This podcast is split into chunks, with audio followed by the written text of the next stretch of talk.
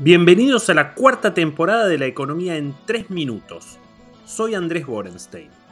Presenta Cushman ⁇ Wakefield, especialistas en inversiones inmobiliarias corporativas. Esta semana estuvo dominada por la interna en la oposición. No es que en el carnerismo hayan estado tranquilos, pero Juntos por el Cambio consumió más minutos y centímetros de aquellos que siguen la política y sobre todo del círculo rojo. En el peronismo siempre se dice que cuando se pelean en realidad se están reproduciendo. En este caso no está claro que sea así. Pero bueno, faltan tres días para el cierre de alianzas y trece para el cierre de listas. Es el Super Bowl de los operadores políticos, rosqueros, escaladores profesionales y otras profesiones que prefiero no acordarme. En la economía la cosa estuvo relativamente tranquila.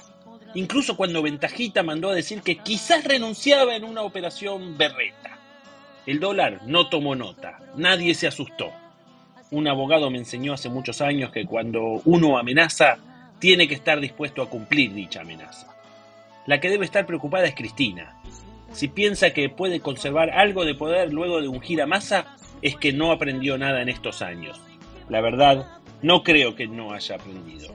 Pero Cristina sabe que las chances de su espacio son bajas y se puede tomar alguna licencia poética.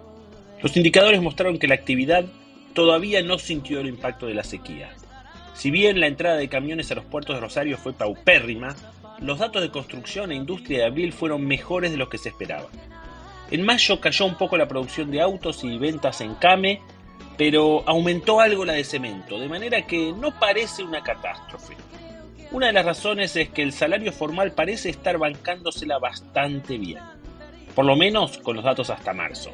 Según el Ministerio de Trabajo, el salario promedio privado formal bruto es de 278 mil pesos, lo que implica una caída interanual de solo 0,3%.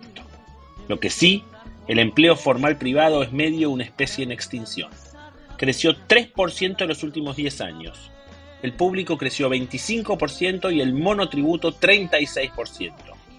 Si siguen diciendo que no hace falta una reforma laboral, dentro de poco no tendrán empleados para representar.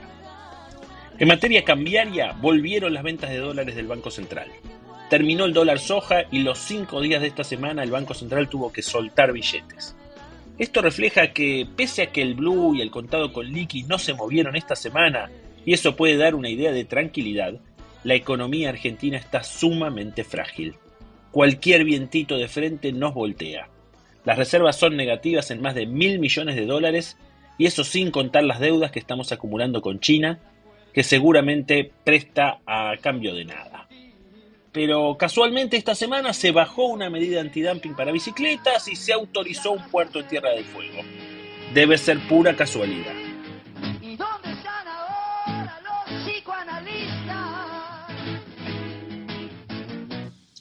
Para esta semana la aposta estará en la inflación. El IPC se publica el miércoles y los precios mayoristas el jueves. Los datos oficiales que se conocieron hasta ahora fueron mejores de lo esperado, aunque me cuesta decirle buenos. En la ciudad de Buenos Aires la inflación fue de 7,54% y en la provincia de Córdoba 7,98%. Las consultoras privadas aún están cerca del 9%, pero parece haber espacio para una sorpresa positiva. De todas formas, nadie espera una baja de la inflación.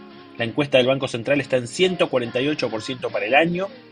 El propio Banco Central está devaluando el dólar oficial a un ritmo anualizado que en los últimos días fue entre 138 y 157%. De manera que esperar inflación menor a esos números sería demasiado optimista. Hasta la semana que viene.